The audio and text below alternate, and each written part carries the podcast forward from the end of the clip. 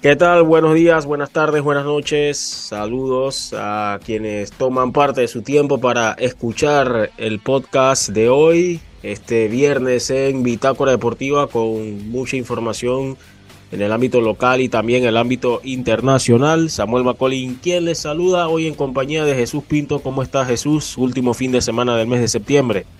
¿Qué tal Samuel y público oyente de Bitácora Deportiva? Contento de de estar de vuelta en una semana o en un fin de semana más con, ustedes preparando eh, los próximos eventos deportivos. Sí, los más próximos, por ejemplo, bueno, lo que ya ha sido recurrente cada fin de semana desde que inició esta temporada, lo que es el torneo clausura de la LPF, eh, también, bueno, ya los días decisivos de la ronda regular de las grandes ligas, donde ya quedan pocos cupos para saber quiénes serán los que completen los cuadros, tanto para el wild card como también los playoffs. Así también un vistazo a lo que va a ser el fin de semana en las ligas europeas y también esas recomendaciones de, de lo que de toda la actividad ¿no? que se avecina en esta oportunidad. ¿Qué te parece Jesús si empezamos con lo que se avecina para esta jornada 10 de la LPF que llega gracias a este importante mensaje del Ministerio de Obras Públicas? Hey Bocas del Toro, juntos crecemos. Porque las bicicletas son muy comunes en la isla, el proyecto de mejoras incluye una ciclovía para así garantizar espacios más seguros para los ciclistas. En los 28 kilómetros de obras, hasta los animales fueron tomados en cuenta. Para ellos hay cruces de fauna que les permitirán ir de un lugar a otro evitando el peligro de los autos. Todas estas rutas harán que Isla Colón sea un lugar aún mejor para vivir y visitar. Con el progreso de Bocas del Toro, juntos crecemos. Ministerio de Obras Públicas, Gobierno Nacional. Bien, Jesús abre una nueva jornada, que es la jornada 11, la última de esta etapa interconferencias y donde los equipos buscan esos tres puntos que le permitan llegar a la recta final de la ronda regular, eh, cerrando, por lo menos buscar ese cierre fuerte, ¿no? Que les permita avanzar de lo que es esta ronda. Todo comienza con ese duelo entre el equipo nómada, el Ara Unido, que ahora le toca jugar de local en los Andes, recibiendo a un Kai que yo espero, creo, me parece que va a ser muy distinto a los Kai que hemos visto en jornadas anteriores, entendiendo que tienen una oportunidad de oro para el próximo martes. Sí, creo que, como tú dices, hay que ver eh, cómo sale este Kai de, de, Narváez, teniendo en cuenta de que tiene compromiso de partido de vuelta a la Copa Centroamericana el próximo martes ante Motagua y quizás tenga o esté pensando eh, en ese próximo o en ese partido de, vuelta, ¿no? Y priorice eso, esa clasificación, esa potencial clasificación a semifinales. Eh, yo creo que da la sensación de lo limitado que, está el equipo del Calla en cuanto a profundidad de banco da la sensación de que podría rotar eh, de cara a ese partido ante, ante Árabe Unido, que además de que viene de, perder el invicto el equipo de Narváez, eh, y también tiene una buena posición en cuanto a, puntos en su, en su conferencia. Así que eh, no me sorprendería de que, de que Narváez salga con el equipo PRON. No, no creo que pase, pero eh, no sería una sorpresa para mí eh, pensando en ese partido de vuelta. Y un árabe que, que poco a poco se ha ido reencontrando con, su juego. Eh, Ino Valencia le ha dado esa, esa identidad de momento al equipo colonense que viene sacando buenos resultados, viene de, ganarle al equipo de San Francisco y jugando bien, algo que, no pasaba hace rato, ¿no? Si hay una oportunidad de, de árabe para ganarle a, a Kai, yo creo que, es este momento, ¿no? Por, por lo distraído, poder decirlo así, el equipo de, de Kai en, cuanto a otra competición. Sí, una distracción válida, una distracción entendible, una distracción que se le puede pasar o permitir al equipo del CAI. Eh, pero igual ya tenía tres bajas para este duelo, el caso de Rafael Águila, Víctor Ávila y también Carlos Moll por acumulación de tarjetas amarillas. En el caso del Lara Unido, como bien decías, viene de ganar y jugar bien, sin embargo, rescato nuevamente algo que había comentado nuestro compañero Alvin Pineda, ante quiénes. No es que estamos buscando restarle mérito al Lara Unido, porque si bien es cierto, el equipo le ganó a dos equipos que no, no están convenciendo mucho, en el caso del Atlético Chiriquí, también el caso del equipo del San Francisco Fútbol Club. Pero lo del Lara Unido también pasa por el hecho de que ya no tiene que preocuparse por el descenso o la, o la permanencia. Podemos decir técnicamente que ya no debe preocuparse por eso. Ahora está en sus manos la posibilidad de clasificar a la siguiente ronda porque ya vienen los duelos ante los rivales directos de la conferencia y está a cinco puntos del tercer lugar de la conferencia del Este. Vamos a ver cómo, cómo responde el equipo de Alberto Nino Valencia ante esta gran oportunidad ante un CAI que va a verse distinto para esta noche y después de ahí ver si, si realmente este impulso que tomó el equipo en base a resultados se eh, justifica en lo que sería una mejoría notable o un cambio notable en su desempeño para lo que, lo que se avecina. A ver si realmente Lara Unido es capaz de pelearle de tú a tú un cupo al resto de su conferencia. Ese partido será a las 8 de la noche en el estadio del Complejo Deportivo de los Andes. Otro de los duelos, ya el día sábado hay tres compromisos, desde, desde las 4 en el estadio Javier Cruz. Uno de los partidos de la fecha, si se puede decir, el Tauro Fútbol Club recibe al Herrera FC, Tauro Fútbol Club que volvió a aprovechar el hecho de que esta vez no pudieron acortar distancias Sporting San Miguelito sobre todo, así que ya está más tranquilo en cierta manera, ya puede centrarse en, acelerar el paso para una clasificación directa a las semifinales, recibió a un complicado Herrera FC que ha venido sumando puntos ante equipos que venían de buen momento, ¿no? De la conferencia del Este. Y el Herrera FC sabe que esta puede ser quizás, en teoría, la última oportunidad o la penúltima, vamos a ponerla así, como para pensar que puede arrebatarle el liderato al CAI. Es decir, una victoria del Herrera esta tarde, eh, el sábado, puede encaminarlos a estrechar esa lucha por el liderato en el oeste, Jesús. Una victoria de, de Herrera, como tú dices, ya eh, encaminaría eh, su clasificación, eh, por lo menos en, playoff. Pero yo lo veo complicado teniendo en cuenta el momento que, está Tauro, ¿no? no pierde de la jornada 1, que fue ese partido ante Sporting. Y, y no, no recuerdo alguna victoria de Herrera en cuanto a antecedentes. Ese es otro factor por ahí que, que, puede jugarle en contra del equipo eh, herrerano, de que todavía no ha sabido ganarle a, un equipo grande como Tauro. ¿no?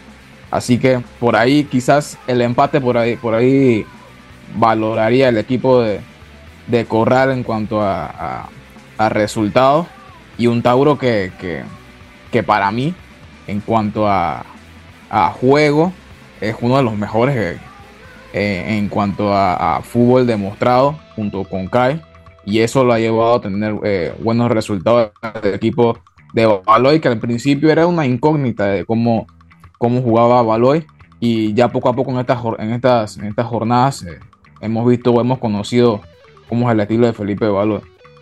Sí, claro favorito lo es y más por el momento algunos jugadores, puntualmente Rolando Blackburn, que sigue demostrando que puede ser que eh, está de paso en la LPF, ¿no? Porque la verdad eh, ya son cinco goles, bueno, seis goles también para Rolando Blackburn, que está peleándose la, el, botín de, de, oro, si podemos llamarlo de cierta manera, de la LPF, igualado con Carlos Moll con seis tantos. Em, bueno, vamos a ver cómo le va al equipo de Miguel Corral, cómo puede responder después de esa derrota que también sufrió en el Javier Cruz en visitas pasadas. Así que es una oportunidad eh, importante para este equipo después de esa derrota ante, me parece que fue ante la Alianza que había sufrido en el Javier Cruz. y que ahora a ver cómo le responde esa plantilla corta que tiene. El otro duelo que se estará disputando a las 6 y 15 será en el Rommel Fernández. Eh, me parece que este duelo va a ser a puertas cerradas, donde el equipo de la Alianza FC recibe a Humesit. Eh, alianza que tiene una enorme oportunidad para ponerle presión a Plaza Amador y Sporting. Y Humesit que tiene una oportunidad grande para pensar en que podría asegurar la permanencia en esta jornada.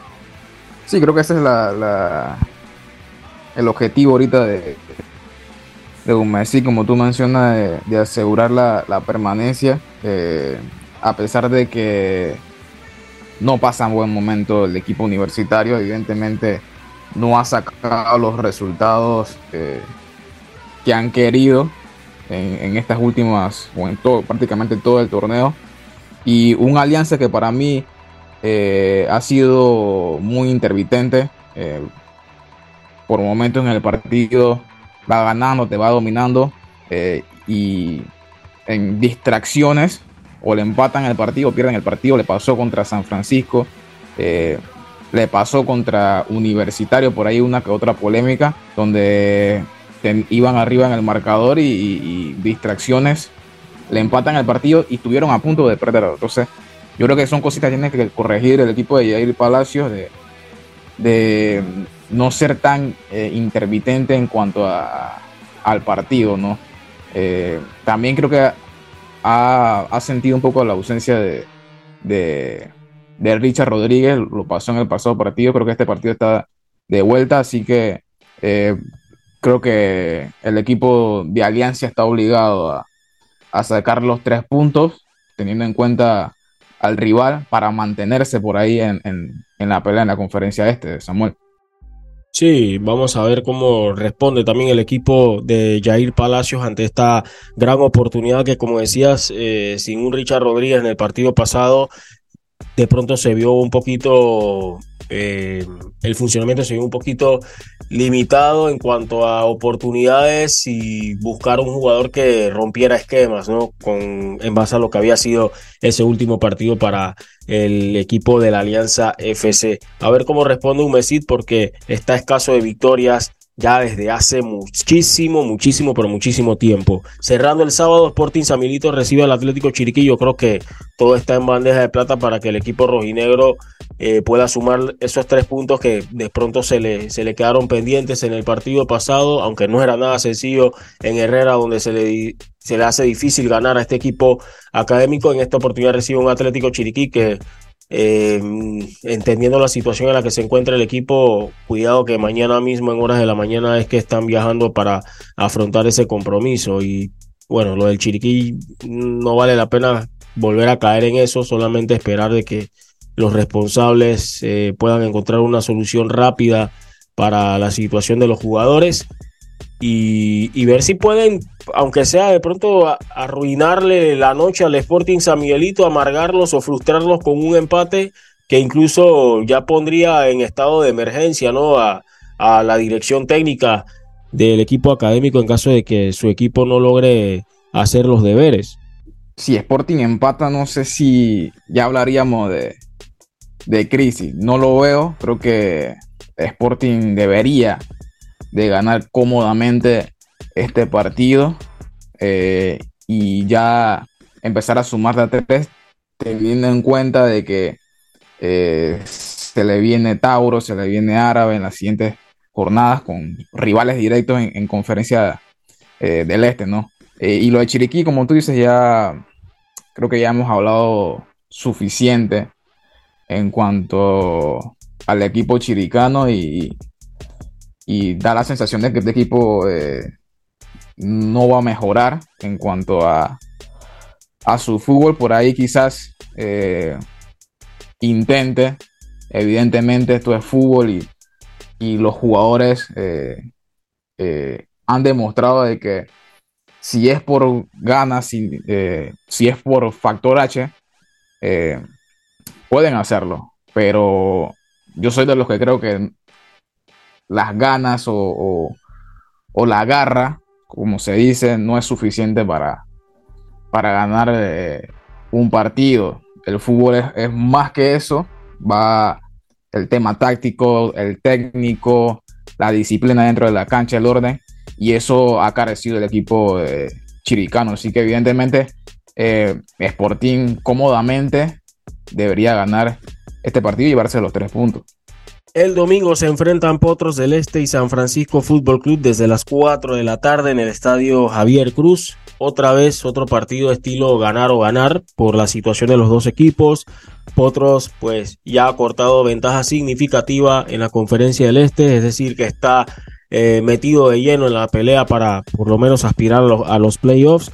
El San Francisco también lo está, pero eh, el equipo le está costando responder ante los partidos que te dictan si estás o no preparado para cerrar en esa estrecha contienda de la ronda, regular sabiendo de que está Universitario arriba de ellos por un punto, está Herrera también arriba de ellos y el CAI que ya está un poco más distante, que son equipos que precisamente rivales directos a los que ellos se van a estar enfrentando también en la recta final de la ronda regular, pero el equipo no lució bien ante el Ara Unido como lo mencionabas en el primer repaso y ahora le toca visitar a Potros del Este, que es un equipo que ya está un poco más automatizado, familiarizado con el estilo de juego que considera el cuerpo técnico que le le, le funciona mejor o se adapta mejor al estilo de sus jugadores y los jugadores están respondiendo también. Vamos a ver si Potros del Este puede estirar ese buen momento dándole un golpe duro a la moral del San Francisco FC que se vio ya trastocada con la derrota del Árabe Unido ante el Árabe Unido. San Francisco en estos últimos años, en estos últimos torneos ha demostrado de que de que no es consistente, no ha sido consistente en este torneo y mucho menos en su juego. Eh, creo que ha ganado eh, dos partidos en este torneo eh, en prácticamente 11 jornadas y yo creo que si no, si San Francisco no gana, yo creo que ya entraría un, poco en duda la continuidad de, de, de Gary Stemper porque no ha podido darle esa identidad en, un año al, equipo de San Francisco. Mientras que Costa eh, Potros del Este, con Ángel Sánchez, ha cosechado 10 eh, puntos, creo, en, estas últimas cuatro jornadas. Ha sido positivo eh, para el equipo de, Ángel Sánchez. Pero en cuanto al juego, en ese poco, o ese corto lapso de, de tiempo ha tenido de distracción y ha perdido eh, eh, puntos importantes. Aún así jugando bien, le pasó contra, contra pero poco a poco se ha ido, se ha ido mejorando. Por ahí apareció uno que otro fantasma contra Chiriquí, pero aún así sacaron los, los resultados. Yo veo un partido eh, parejo. por ahí San Francisco quizás sea el obligado a buscar los tres puntos por la situación donde está y eso lo puede aprovechar el equipo de Potros del Este. Así que es un partido eh, trampa para el San Francisco por la obligación de, que tiene, ¿no? Yo lo veo más partido trampa para Potros que para San Francisco, porque Potros es el que sí ha demostrado una mejoría y se ven los últimos resultados por cómo ha enlazado victorias. Y cerrando la jornada, uff, duelo complicadísimo este, ¿eh? Porque es un reencuentro de un episodio traumático para, para el universitario en el playoff pasado, donde Plaza Amador se, le, se desticó, se, se le se desquitó más bien de universitario del playoff anterior y lo hizo con una aplastante victoria de 6 goles por 1 o 6 goles por 0, no recuerdo el resultado, disculpen y en esta oportunidad Universitario que necesita ganar viene molesto por lo que sucedió en el partido anterior ante Alianza donde consideran que hubo acciones que no, no favorecieron al equipo por decisiones arbitrales y ahora en Penonomé va a recibir al Plaza Amador que se reencontró con la victoria y que quiere no perder de vista al Plaza Amador, perdón, al, al Tauro Fútbol Club. Un partido eh, con aires de, de final, ¿no? Diría por, lo, por los antecedentes que, han tenido este, que ha tenido este lo puntualmente. De hecho, hubo eh, una final en, años anteriores. Pero yo creo que eh, Plaza eh, se vio esa eh, mejoría contra Kai, a pesar de que Kai eh, tuvo que hacer rotaciones, aún así sigue, siendo el campeón y, y, aún así le ganaron al campeón.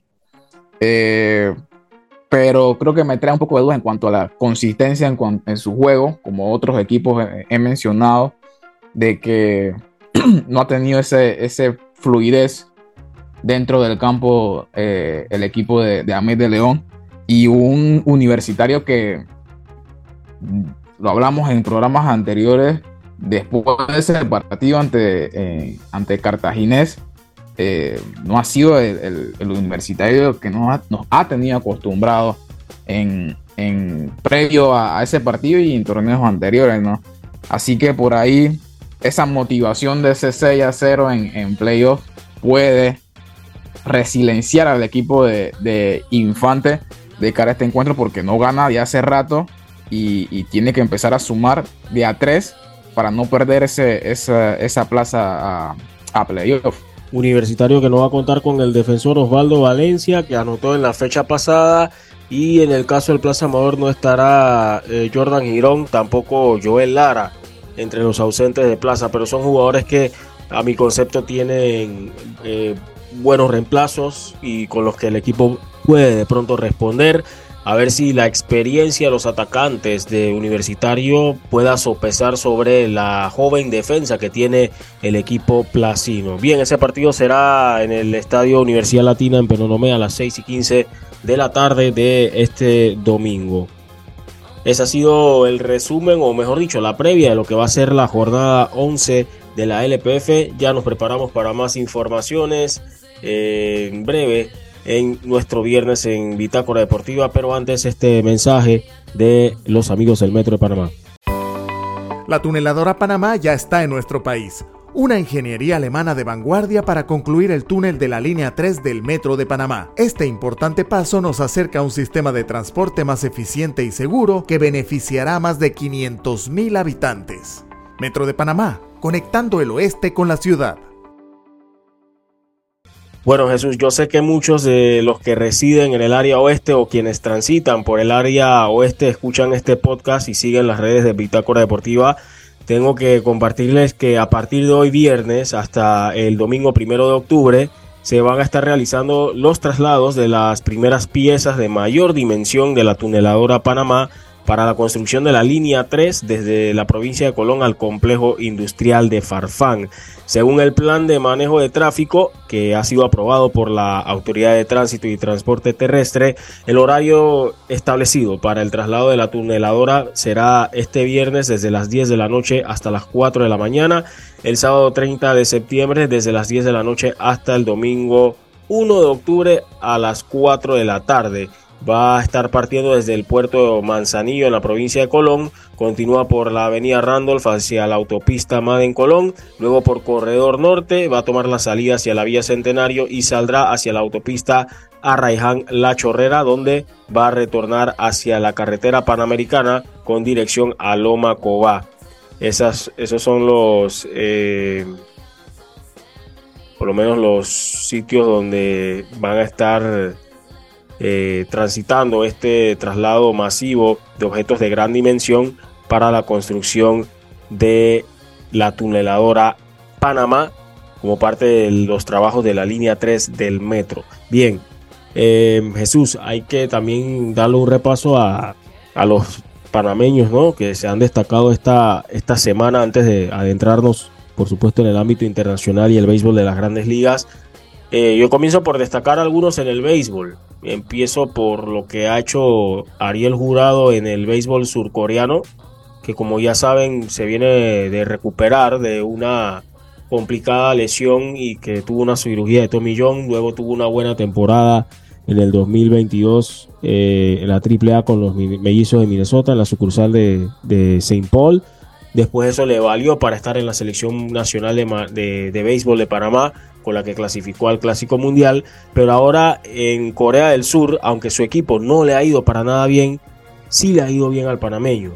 Fíjate que ah, esta semana obtuvo su décima victoria, eh, volvió a lanzar seis entradas. Los partidos que le he visto, la mayoría de los 27 aperturas que ha tenido Ariel Jurado, casi en todas, mínimo, mínimo ha lanzado seis entradas y eso habla muy bien del momento del panameño. Obtuvo su décima victoria de las 55 que tiene el equipo y además de eso su era de efectividad o su efectividad disminuyó a 2.71, mejor dicho, mejoró su efectividad a 2.71 sumándole 138 ponches en lo que ha sido 28 salidas, aparte que ha tenido 19 salidas de calidad, yo creo que estos son números muy destacados para un panameño que cuidado y podría estar volviendo a llegar a un acuerdo con alguna franquicia de las grandes ligas. Sí, importante la, la efectividad, ¿no? Eh, creo que ha sido, eh, o sido el, la estadística a resaltar eh, en esta gran temporada para el jurado. Y como tú dices, quizás pueda, o, ojalá pueda ganarse un contrato ¿no? en, la, en las grandes ligas. sería, sería positivo ¿no? para, para el béisbol panameño tener otro otro panameño en, las ligas mayores, ¿no? Y hablando de las ligas mayores, eh, Edmundo Sosa sigue agregando cifras a lo que ha sido su mejor temporada ofensivamente hablando, porque ya superó su marca de cuadrangulares en una temporada, lo hizo hace ratito, pero ya llegó al doble dígito por primera vez en su carrera, tiene 29 remolcadas que supera eh, en dos más a lo que había sido su mejor campaña en las grandes ligas y lo mejor del caso es que su equipo volvió a estar eh, a, asegurar su clasificación a los playoffs por segunda temporada consecutiva. Esto es bueno para Edmundo Sosa y los Phillies. Claro que ha tenido mucha competencia, sobre todo después del juego de las estrellas, donde la participación de Mundito ha sido menor a lo que había sido al inicio de la temporada. Pero tú sabes cómo es esto, Jesús. Aquí en las grandes ligas hay que batear y responder a la hora buena para que eso te, te dé mayor tiempo y oportunidad de juego. Y el equipo de los Phillies tiene muy buena competencia en el cuadro interior, pero ahí está todavía el panameño El Mundo Sosa, mostrando que puede ser una figura de garantías para este equipo de los Phillies, que ya está afinando detalles para lo que va a ser la postemporada. Sí, como tú mencionas, creo que después de ese juego de las estrellas ha tenido un poco de menos eh, acción con el equipo de los Phillies de Filadelfia. Eh, aún así positivo de que el, equipo de Filadelfia haya clasificado hacia los playoffs, como el año pasado, segundo año consecutivo, si no eh, mal recuerdo. Así que de momento está ahí y puede plantearle pelea a cualquiera en, en las grandes ligas y quizás, nunca se sabe, volver a, otra serie, serie mundial y tener un panameño ¿no? en, esa final. Y ojalá puede darse nuevamente esta posibilidad para los Phillies que están ahí, están ahí, creo que han tenido un buen, una buena segunda mitad de temporada y más adelante vamos a estar evaluando también el estatus ¿no? de las demás, de los demás equipos eh, que están en la pelea Obviamente hablar de panameños eh, es hablar también de Cristian Betancourt, que llegó a 11 cuadrangulares en, esta semana. Su equipo, los Rays de Tampa Bay, ya no pueden ganar el banderín de la división este de la Liga Americana porque los Orioles lograron ganar el banderín de la división este de la Liga Americana con la victoria que obtuvieron el jueves por dos carreras a cero ante los Medias Rojas de Boston y llegaron de paso a las 100 victorias también, algo que no sucedía desde 1980 para este equipo de los Orioles de Baltimore que prácticamente le puede también pensar, ¿por qué no?, en una serie mundial, porque por lo que ha mostrado el equipo de Baltimore ha sido consistencia, ha sido consistencia, ha sido el mejor equipo de la Liga Americana y, y ahí está, eh, un equipo joven pero que también se ha sabido adaptar o responder ante algunas eh, dificultades que se le han presentado. Por ejemplo, lo de su cerrador Félix Bautista que se lesionó, aunque quizás podría estar para la postemporada, pero aún así el equipo, el cuerpo de lanzadores ha hecho un trabajo bastante formidable, ¿no? Pero bueno, eso vamos a estar hablando más adelante en las grandes ligas, como tiene mucho que ver con los Rays de Tampa Bay, donde está el panameño Cristian Betancourt, habría que, había que destacarlo. Otro panameño que está en la gran posibilidad de tener acción en postemporada si es que su equipo logra dar ese paso es Miguel Amaya con los Chicago Cubs, pero los Cubs han tenido serios problemas porque han estado perdiendo ante los Bravos de Atlanta. Eso lo ha aprovechado los Miami Marlins y este fin de semana va a ser crucial para ellos, donde bueno, Miguel Amaya no ha tenido mucha actividad en, esta semana, pero eh, vamos a ver, vamos a ver si el equipo puede lograr meterse a esa siguiente fase. En otras disciplinas deportivas también hay que hablar del baloncesto, porque hay panameños que están teniendo protagonismo. Ayer precisamente Pablo Rivas le dio la victoria a su equipo, los Motilones del Norte, quienes se enfrentaron al equipo de Piratas de Bogotá y ganaron con esa acción ágil y astuta de Pablo Rivas en una, una canasta donde se pensó que iba a donkear y simplemente cambió de mano la posesión y había anotado prácticamente de reversa debajo del aro para darle la victoria a los motilones y que de esta forma pues el panameño se hiciera sentir en el resultado, ¿no? Con esa victoria que obtuvieron 82 por 80 ante el equipo de los Piratas. En ese juego el panameño anotó 18 puntos. También estuvo el panameño CJ Rodríguez que tuvo 26 puntos en este encuentro eh, para el equipo de los Motilones. Colombia que se ha convertido prácticamente en un asentamiento de talento panameño por la liga profesional que ha crecido. Ernesto Oblivi y Yosimar Ayarza ya no son los únicos que están allá. Ahora hay otros panameños que también se están destacando y la llegada de Pablo Rivas, que por primera vez llega al baloncesto colombiano, ya CJ Rodríguez sí ya tenía referencias previas también, y en México no jugó Eric Romero con el equipo de los Libertadores de Querétaro, no sé si es que le dieron la aprobación para unirse con la selección nacional de Panamá, eh, sé que estaba en el radar, pero el que sí jugó fue Tony Bishop, pero perdió su equipo. 82 eh, por 91 ante los Libertadores de Querétaro, los Halcones de Jalapa, donde juega Tony Bishop, que anotó 16 puntos en este encuentro y tuvo tres rebotes, además de una asistencia. Tony Bishop Jr. en la derrota ante los Libertadores de Querétaro. Jesús, en el fútbol tenemos también información de panameños, ¿no? Destacar, creo que eh, ha sido la noticia de la semana, ¿no? O una de las noticias de la semana en cuanto al fútbol eh, panameño, en cuanto a, legionarios en el extranjero. Eh, el título de, del Houston Dynamo, con, con, con Coco Carrasquilla como protagonista eh, en esa victoria por 2 a 1 sobre el Inter de Miami sin Messi, que no pudo estar por, por lesión. Aún así, importante el título eh, eh, para el Coco Carrasquilla y dejando la, bandera de Panamá en alto ¿no? en, el fútbol estadounidense primer título eh, internacional para Carrasquilla, eh, merecido por todo lo que ha trabajado, ¿no? Eh, principalmente en estos últimos meses donde se hablaba mucho de, que iba a cambiar de equipo y demás, pero se ha quedado en Houston y, se ha consolidado en, ese equipo y, hoy y, esta semana se llevó su, su, primer título con el equipo de Houston, ¿no?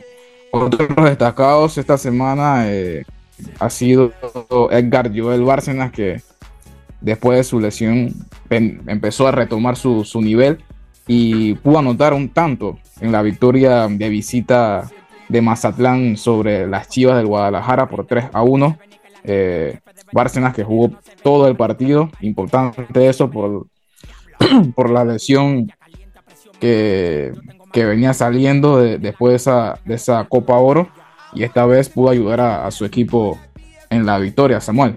Y en otros eh, panameños destacados, creo que eh, José Córdoba, que jugó todo el partido con, con el Lesky Sofía, eh, vencieron 2 a 0 al Slavia y un Lesky Sofía que se mantiene en posiciones altas con 22 puntos en el tercer lugar y de momento eh, está en, ronda de campeones. Así que el líder es el Lokomotiv con 29, pero por ahí se mantiene cerca el equipo de, de Levski Sofía. Sí, el Levski Sofía que ha ido recuperándose, ¿no? Porque no tuvieron un buen inicio, pero esa seguidilla de resultados ya comienza a asomar su cabeza en los primeros lugares. Y eso es positivo porque lo está haciendo en buena lid y con actuaciones soberbias, importantes, sólidas del panameño José Córdoba, que podría convertirse próximamente en una venta significativa para este club. Así que vamos a ver cómo, cómo se termina suscitando la temporada. Todavía es bastante joven, hay que decirlo. Eh, la temporada para este equipo de Levski de Sofía. Otros panameños destacados, ahora también hay que decir en, el ram, en la rama de la esgrima, la panameña Alessandra Icardi que ganó lo que fue medalla de bronce en el Centroamericano Mayor que se está disputando en Curitiba, Brasil, el Centroamericano Mayor de Esgrima la panameña Alessandra Aicardi en la modalidad de espada femenil. Obtuvo la presea de bronce en aquel duelo. Eh, primero le había ido bien en la ronda de pools. Eh, vamos a repasar rápidamente también lo que había sido eh, la primera ronda, donde Aicardi había obtenido un balance de, siete, de cinco victorias y una derrota en la ronda de pools. Luego, ella se había enfrentado, ya, ya reviso acá la información de la eliminación directa, ella había superado 15 por 1 a Sofía Ponte de Uruguay, luego venció a Clara Amaral de Brasil, después había superado a Montserrat Viveros de Paraguay en lo que había sido la ronda de los octavos de final. Sin embargo, en la semifinal cayó ante María Doy Calderón de Perú pero ya esa semifinal con esa derrota le bastó para obtener la presea de bronce, lo cual es algo que a mí me parece muy bueno, muy positivo porque se enfrentó a distintas espadistas, distintas atletas. Obviamente los Juegos Panamericanos son una dificultad mayor, pero es muy probable de que se enfrente a algunas de las que ya ha visto en este campeonato sudamericano mayor pero le permite llegar con buen ritmo de competencia a la panameña y espero que también los eh, demás competidores representantes de Panamá puedan tener un buen, una buena presentación en estos Juegos Panamericanos. Em, adicional a eso de Jesús, debo decir que eh, la Federación Panameña de Boxeo, de boxeo aficionado, ya ha, confirmado los atletas que estarán representándonos en los Juegos Panamericanos. Actualmente se encuentran en un eh, campo de entrenamiento en Colombia, en Bogotá, precisamente para prepararse para lo que va a ser estos Juegos Panamericanos de Santiago 2023, donde Panamá estará representada por Juliette Inestrosa en los 50 kilogramos, Irving Ibargüen en los 57 kilogramos, corrijo, Christopher Simmons en los 63.5 kilogramos, Eduardo Beckford en los 71 kilogramos y por supuesto que Ateína Bailon en los 75 kilogramos. Bailón que también está buscando su revancha, ¿no? En Juegos Panamericanos, después de lo que sucedió en Lima, donde obtuvo la presea de plata. Y también qué decir de la gimnasia, porque Panamá va a tener presentación, actuación en el Mundial de Gimnasia y va a estar bien representada por las panameñas Carla Navas, Lana Herrera, eh, Hilary Heron. Hilary Heron, que ayer observando una, una publicación de la Federación Internacional de Gimnasia, quiere emular una de las, eh, de las técnicas, o en este caso de, de, la, de los estilos de gimnasia que había utilizado Simon Biles. Eso era lo que hacía referencia en su momento en la publicación la gente de FIG Gymnastics y donde la panameña Heron, que creo que tiene 19 años si no me equivoco, va a estar siendo una de las que tenga participación mañana, eh, empezando el sábado, el primero de octubre, corrijo, el día domingo. Eh, Hillary va a estar teniendo acción en la subdivisión 1 clasificatoria a partir de las 9 de la mañana hora de Panamá mientras que Carla Navas estará en la subdivisión 3 a partir de las 12 y 30 del mediodía hora de Panamá. Eso en cuanto a las dos participaciones de mañana. También Carla, eh, además de Carla, también Lana Herrera va a tener acción en esa subdivisión 3, donde vamos a estar pendiente de lo que también suceda con las panameñas en Amberes, Bélgica, Antwerp. Así que mucha actividad en Antwerp porque la otra semana también reciben la Champions League. Bueno, es un comentario aparte, solamente como para complementar un poquito, ¿no? Eso en cuanto a los panameños que se encuentran destacándose en el extranjero. Bien, Jesús, pasamos ahora más adelante a conversar sobre el, lo que ha sido las semifinales de la Copa Libertadores, un poquito también de la Copa Centroamericana, pero ya será nuestro tercer bloque. Antes vamos con estos mensajes del Ministerio de Obras Públicas.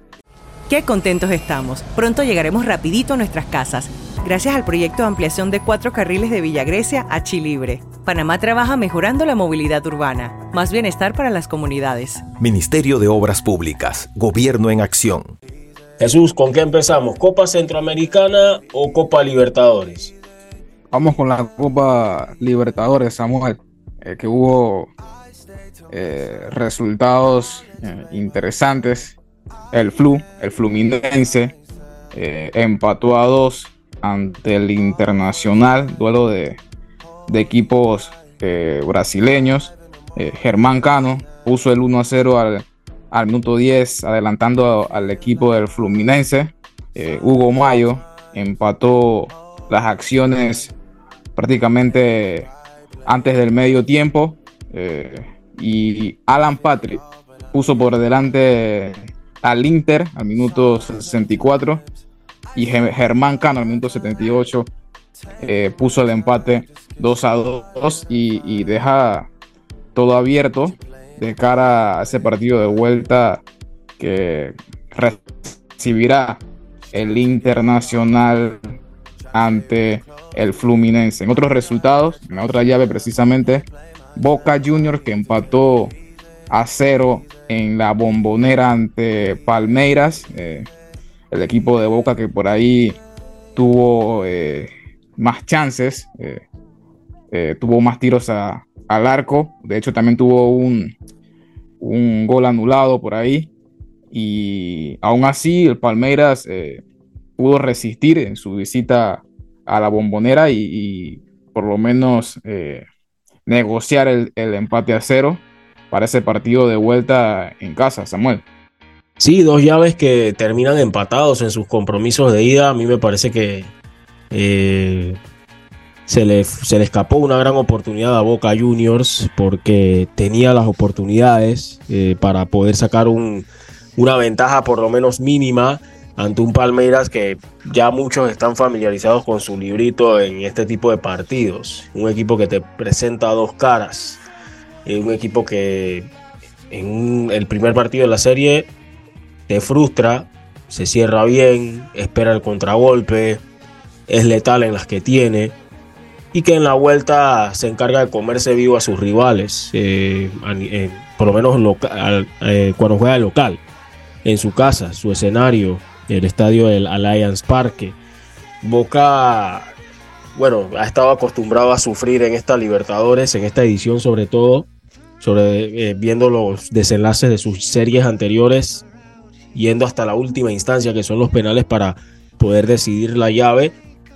No sé si este vaya a ser el caso para el partido de vuelta, aunque creo que Boca con lo que mostró en la ida tiene para demostrar que también puede, puede jugar a atacar al equipo del Palmeiras. Obviamente le va a, va, a, estar un poco más exigido en defensa, pero creo que futbolísticamente del medio campo hacia arriba Boca tiene como para pensar en por qué no, no cambiar su filosofía, no cambiar su estilo, eh, no cambiar lo que es su, su, su, su, forma de pensar, de, de por lo menos afrontar esta llave, de cómo la está encarando ante este equipo del, del Palmeiras. Y hablando de oportunidades desperdiciadas, yo también creo que el equipo del Inter de Porto Alegre deja escapar una gran oportunidad porque el Fluminense estaba con uno menos desde el, cierre de la primera parte. Estaban ganando bien los de el equipo de Beira Río, pero Germán Caro se convirtió en su verdugo con esos dos goles que mantiene viva la serie de cara a ese partido de vuelta que será de gran intensidad, de muchas emociones en el estadio Beira Río. El partido de vuelta será el día eh, martes, me parece, miércoles, miércoles 4 de septiembre y la vuelta de Boca Juniors o Palmeras Boca Juniors será el día el jueves 5, 5 de octubre para definir cuál será la final de la Copa Libertadores. En cuanto a la Copa Centroamericana, Jesús, resultados también interesantes, eh, llaves muy cerradas, a excepción de la que se jugó el día jueves, donde el cartaginés perdió por 3 a 1 ante la Liga Deportiva Alajuelense encuentro donde no tuvo acción el panameño Freddy Góndola, que ha estado en boca de todos en Costa Rica, no por su, no solo por sus actuaciones que por lo menos lastimosamente en los últimos partidos no ha sido de las más destacadas como sí fue en, en el inicio de la, del semestre actual, pero sí por situaciones que se han venido dando en la liga, eh, en la liga local, de insultos racistas y demás, y fuertes críticas que no ha podido asimilar también el jugador y que están dentro del juego. Me refiero a las críticas, no a los insultos y a estas expresiones racistas que la verdad son un bochorno y no, sé qué se gana con eso, sinceramente, porque eso no va a hacer que el jugador cambie o mejore y no creo que eso tampoco beneficie en lo absoluto a que te haga sentirte mejor ser humano que otra persona por caer en eso. Al final, las críticas sí deben ser asimilables por un jugador, las críticas deben ser también eh, totalmente tolerables, el jugador tiene que saber a qué le va a hacer caso y a qué no, pero los insultos no se, no se deben eh, normalizar y es algo que, que la verdad ha sido muy, muy lamentable, bochornoso para, para un país que se le respeta y donde siempre se ha hablado de su cultura y la, buena educación que, es de la cual se comenta mucho en Costa Rica, ¿no? A veces da la sensación de que no vale la pena eh, darle importancia a, esto, a estos temas eh, raciales, teniendo en cuenta de que siempre eh, hay un tonto, para no usar otra palabra, eh, que quiere hacerse como el más inteligente eh, al insultar eh, a algún jugador de tu propio equipo, que como tú dices, eso no, no, no va a cambiar en cuanto a motivación o, en cuanto a desempeño dentro del campo. eso va, conlleva muchas cosas. tu desempeño en el campo hay cosas eh, fuera de ella que te llevan a desempeñarte eh, más en el campo, pero ese es otro tema. Pero evidentemente condenar eh, estos actos raciales que en verdad para muchos, no solamente en el fútbol costarricense, alrededor del mundo, es el diario vivir de, de, estas personas de, de color o negros eh, por decirlo de una manera, que lamentablemente se sigue dando y, ojalá lleguemos a un día a no tener que comentar esta, estas clases de, bochornos. Pero ya dentro del partido, eh, eh, un resultado para la, la huelense importante, ¿no? prácticamente con medio paso a la siguiente ronda y ante un rival que prácticamente conoce, como es el Cartaginés. Sí, yo pienso que, que la Alajuelense ha sido el equipo más poderoso de lo que va de esta edición o presentación de la Copa Centroamericana de Clubes. Y el Deportivo Saprissa que bueno, perdió ante el Real, ante Estelí 1 por 0. El golazo de Bansi Hernández, cómo le pegó ese balón a borde de área para darle el triunfo al Real Estelí. Era la primera derrota del Saprissa ante un club nicaragüense, me parece, eh, dentro de la estadística un dato sumamente interesante. Fíjate que el Real Estelí le ganó a tres campeones en, esta temporada, excepto a uno y al bicampeón panameño que es el CAI. Comunicaciones empató 0 a 0 ante el Herediano. Ahí estuvo el panameño Jorman Aguilar por comunicaciones, por los cremas que no pudieron eh, sacar una ventaja. Aguilar jugó 59 minutos, si no me equivoco, en ese compromiso. Y cerrando, obviamente, lo del CAI, que fue a Motagua, más allá de las bajas, las ausencias que tenía también, las situaciones ya conocidas, y sacó un resultado valiosísimo uno por uno de cara a la vuelta que se jugará este martes en el Rommel Fernández. Agustín Ausmendi le había dado la ventaja al Motagua y Héctor Hurtado al 80 con ese remate desde afuera del área, ligeramente desviado para descolocar a, al guardameta Ruggier. Le dio el empate al equipo del CAI que llega con mucha ilusión para el martes en la Copa Centroamericana. Para el equipo de, de Narváez, teniendo en cuenta o tomando en cuenta eh, el contexto eh, y la dificultad de que Motagua, por jerarquía eh, histórica, es el claro favorito a clasificar, pero aún así el CAI te juega de tú a tú donde, donde sea. Y esa ha sido la filosofía de los últimos años de este, este equipo de la chorrera, de que va a cualquier campo y, y te juega de tú a tú y a la vez ha sido eh, el éxito del equipo del CAI en, esto, en estos últimos torneos eh, locales y lo han evidenciado en ese partido de, ida que al principio eh, empezó perdiendo pero inmerecidamente porque por ahí tuvo una que otra ocasión tenía la pelota buscaba el campo rival pero aún así el fútbol fue justo y, y ese golazo de, de, Héctor Hurtado pudo empatar las acciones y, y dejar todo vuelto, todo, todo eh, el partido abierto de cara ese, al partido de vuelta. ¿no? Así que una oportunidad importante para acá ¿eh? de, de, clasificarse a, a, la semifinal. Vamos a escuchar algo de lo que dijo Héctor Hurtado luego del partido. Héctor Hurtado, un gol muy importante el día de hoy para acá. Sí, eh, primero que todo quiero darle las gracias a Dios por el gol, pero más que todo quiero darle las gracias al equipo por la unidad y el esfuerzo que hemos hecho para poder sacar este empate que es de buena ayuda para ir a Panamá. Un empate que significa tener una ligera ventaja para enfrentar y cerrar en casa. Sí, el equipo está unido. La verdad que le digo, nosotros vinimos fue a ganar y a felicitar esto aquí en, en Honduras porque nosotros la, no, no la creemos Sabíamos que era un juego complicado, un, un, equipo grande de, aquí en, Honduras, pero bueno, gracias a Dios se nos dio el empate y bueno, a seguir trabajando para lo que viene. Gracias. Si quieren escuchar también lo que dijo Franklin Narváez y el entrenador César Baguevani del equipo del Motagua, está disponible a través de nuestro canal de YouTube Bitácora Deportiva, donde se escuchan las impresiones de ambos estrategas luego de lo que fue ese compromiso de ida de la Copa Centroamericana. Bien, Jesús, nos preparamos ya para lo que va a ser la recta final del programa de hoy, donde vamos a estar hablando de grandes ligas y las recomendaciones también para este fin de semana. Pero antes, este importante mensaje de los amigos del Metro de Panamá. La tuneladora Panamá ya está en nuestro país una ingeniería alemana de vanguardia para concluir el túnel de la línea 3 del Metro de Panamá. Este importante paso nos acerca a un sistema de transporte más eficiente y seguro que beneficiará a más de 500.000 habitantes. Metro de Panamá, conectando el oeste con la ciudad. Bueno Jesús, ya solamente quedan, que Podemos decir que tres días, o tres, cuatro días de la ronda regular del béisbol de las grandes ligas. Y ya podemos decir que en la Liga Americana ya están adentro en los playoffs los Orioles, los Mellizos de Minnesota.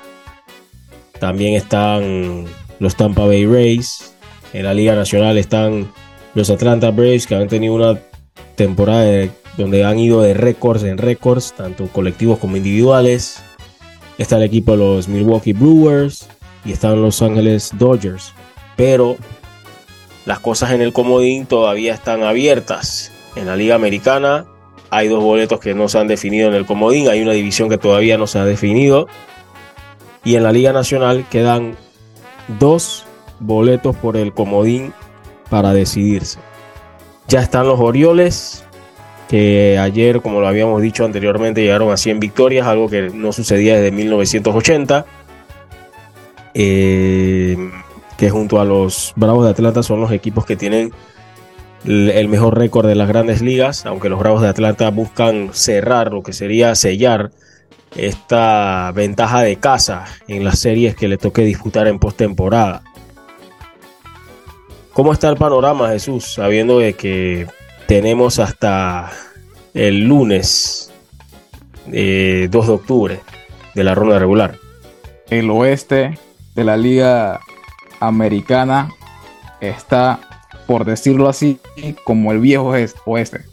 Eh, tres equipos jugándose el pase a playoff.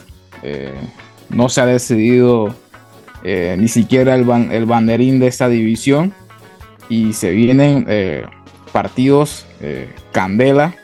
esa serie entre los Mariners y, y los Rangers que precisamente anoche eh, nos dejaron una épica victoria de, los Mariners, dejando en el terreno a los Rangers con ese batazo de JP Crawford eh, para remolcar, remolcar dos carreras y dejar tendido al equipo de Texas y llevarse el primero de cuatro partidos eh, en esta serie. ¿no? a Candela Viva está esta división.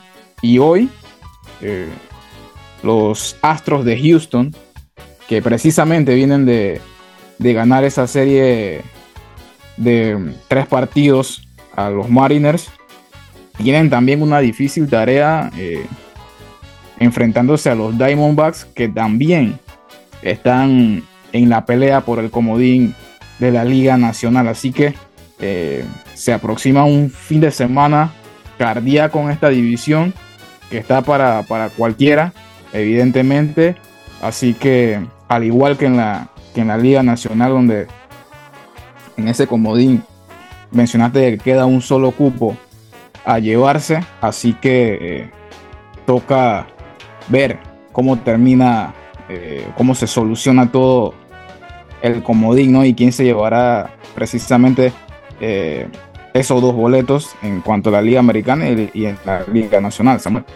Solamente recordando que en la Liga Americana quedan dos boletos por el wild card en disputa. Hay una división que no se ha resuelto, así que son los Texas Rangers, Toronto Blue Jays, Houston Astros y Seattle Mariners los que están en la pelea. Es decir, que uno de esos cuatro no va a lograr entrar a la postemporada. Mientras que en la Liga Nacional, eh, todavía pues hay una pequeña posibilidad abierta porque hay juegos pendientes también. En este caso eh, vemos que el equipo de los Chicago Cubs está en la pelea también.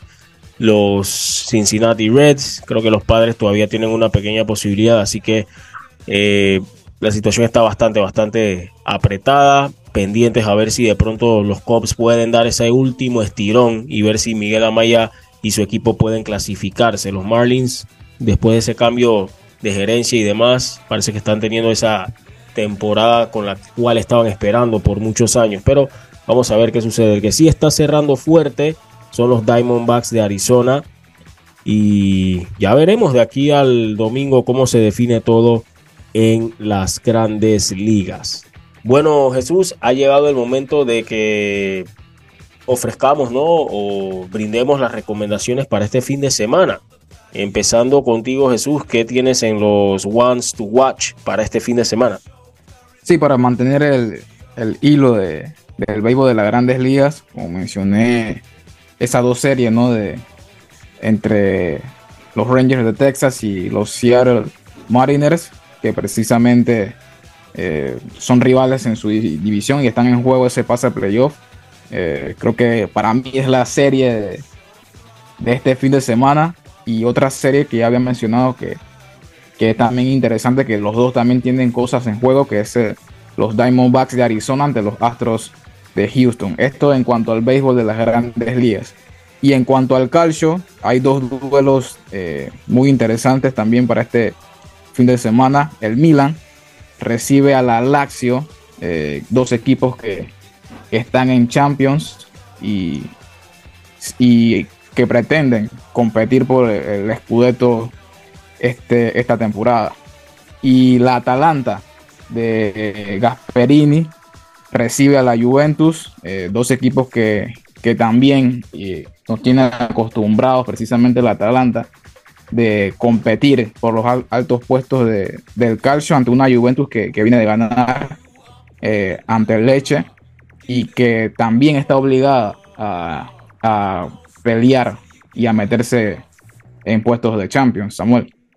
Bueno, eh, ya que estás hablando de seguir threads o seguir hilos, yo digo que en la English Premier League el Tottenham Hotspur recibe al Liverpool.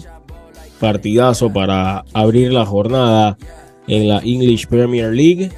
Después de lo que fue la emocionante jornada también de Copa, de la Carabao Cup el Liverpool pues listo para lo que va a ser enfrentarse al Tottenham allá en el Tottenham Hotspur Stadium mañana sábado desde las 11 y 30 de la mañana. Partidazo que se tiene para lo que es la English Premier League. También otro partidazo recomendable para los amantes del fútbol español, el Girona.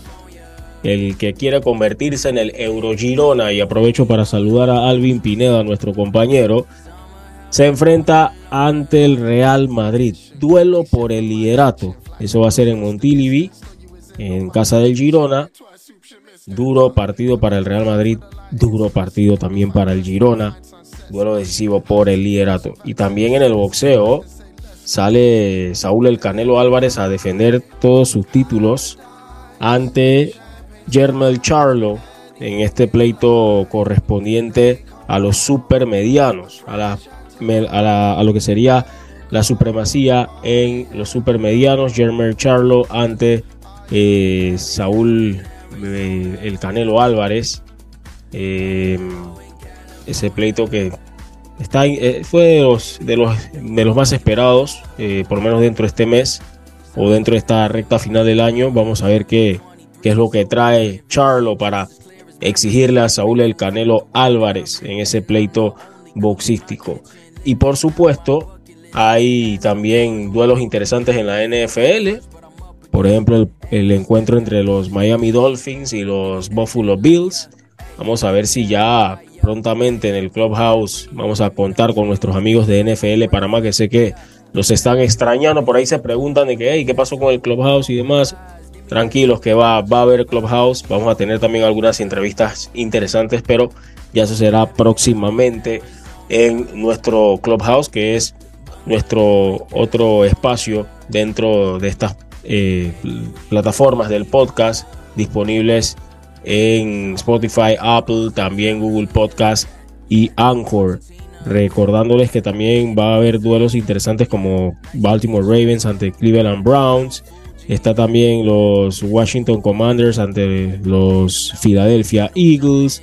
Por ahí también estaba un duelo entre los New England Patriots y los Dallas Cowboys, entre los duelos interesantes de la semana de la NFL, siendo estas pues mis ones to watch. Ahora los vamos a dejar con los ones to pick de los amigos de Big Fat Picks, quienes tienen sus recomendaciones preparadas en los parlays para este fin de semana. Un saludo a todos los amigos y amigas que escuchan el podcast de Bitácora Deportiva. Somos Big Fat Picks y estos son los Ones to Pick para este fin de semana. Este fin de semana les traemos cuatro picks de fútbol americano de la NFL y tres picks de fútbol europeo. Empezamos con la Premier League inglesa, el partido entre Manchester City contra Wolverhampton. Tenemos Manchester City Money Line. En el calcio italiano tenemos al Inter Milan Money Line contra el Salernitana. Y terminamos en la Liga Española con el partido entre Real Madrid y el Girona. Real Madrid doble oportunidad. Los cuatro picks para la NFL son Minnesota Vikings Money Line contra Carolina Panthers. Pittsburgh Steelers Money Line contra Houston Texans. LA Chargers Money Line contra Las Vegas Raiders. Y terminamos el partido que se jugará en Londres. Jacksonville Jaguars Money Line contra los Atlanta Falcons. Estos fueron los 7 picks para este fin de semana. Recordándoles seguirnos en nuestras redes sociales, arroba BitFatPix1 en X, arroba en Instagram y también visitar nuestro sitio web www.bigfatpix.com para mayor información sobre nuestro paquete de apuestas. Saludos y disfruten los partidos. Bueno Jesús, y de esta manera llegamos al final de esta edición de Viernes en Bitácora Deportiva. No sé si tienes algo más que agregar antes, que antes de despedir, que ya el tiempo nos apremia. Sí, para añadir eh, un poco en cuanto al rincón de la birria, a los birriosos de, del PlayStation. Eh, hoy fue el lanzamiento de, del EA Sport FC, que finaliza eh, la era del mítico FIFA. Así que pendientes a eso, ¿no? A, los virriosos a, comprar el nuevo EA Sports. Samuel. Vas a tener que regalar alguno por acá pronto, Jesús. bueno, eh, nueva era, ¿no? Para lo que es el mundo de los videojuegos y todos los que están familiarizados con FIFA. Bueno, ha sido un placer compartir con ustedes. Recuerden seguirnos en Twitter, arroba Bitácora PMA con B, en Instagram, Bitácora Deportiva, nuestro sitio web, bitácoradeportiva.com. Saludos y que tengan un excelente fin de semana.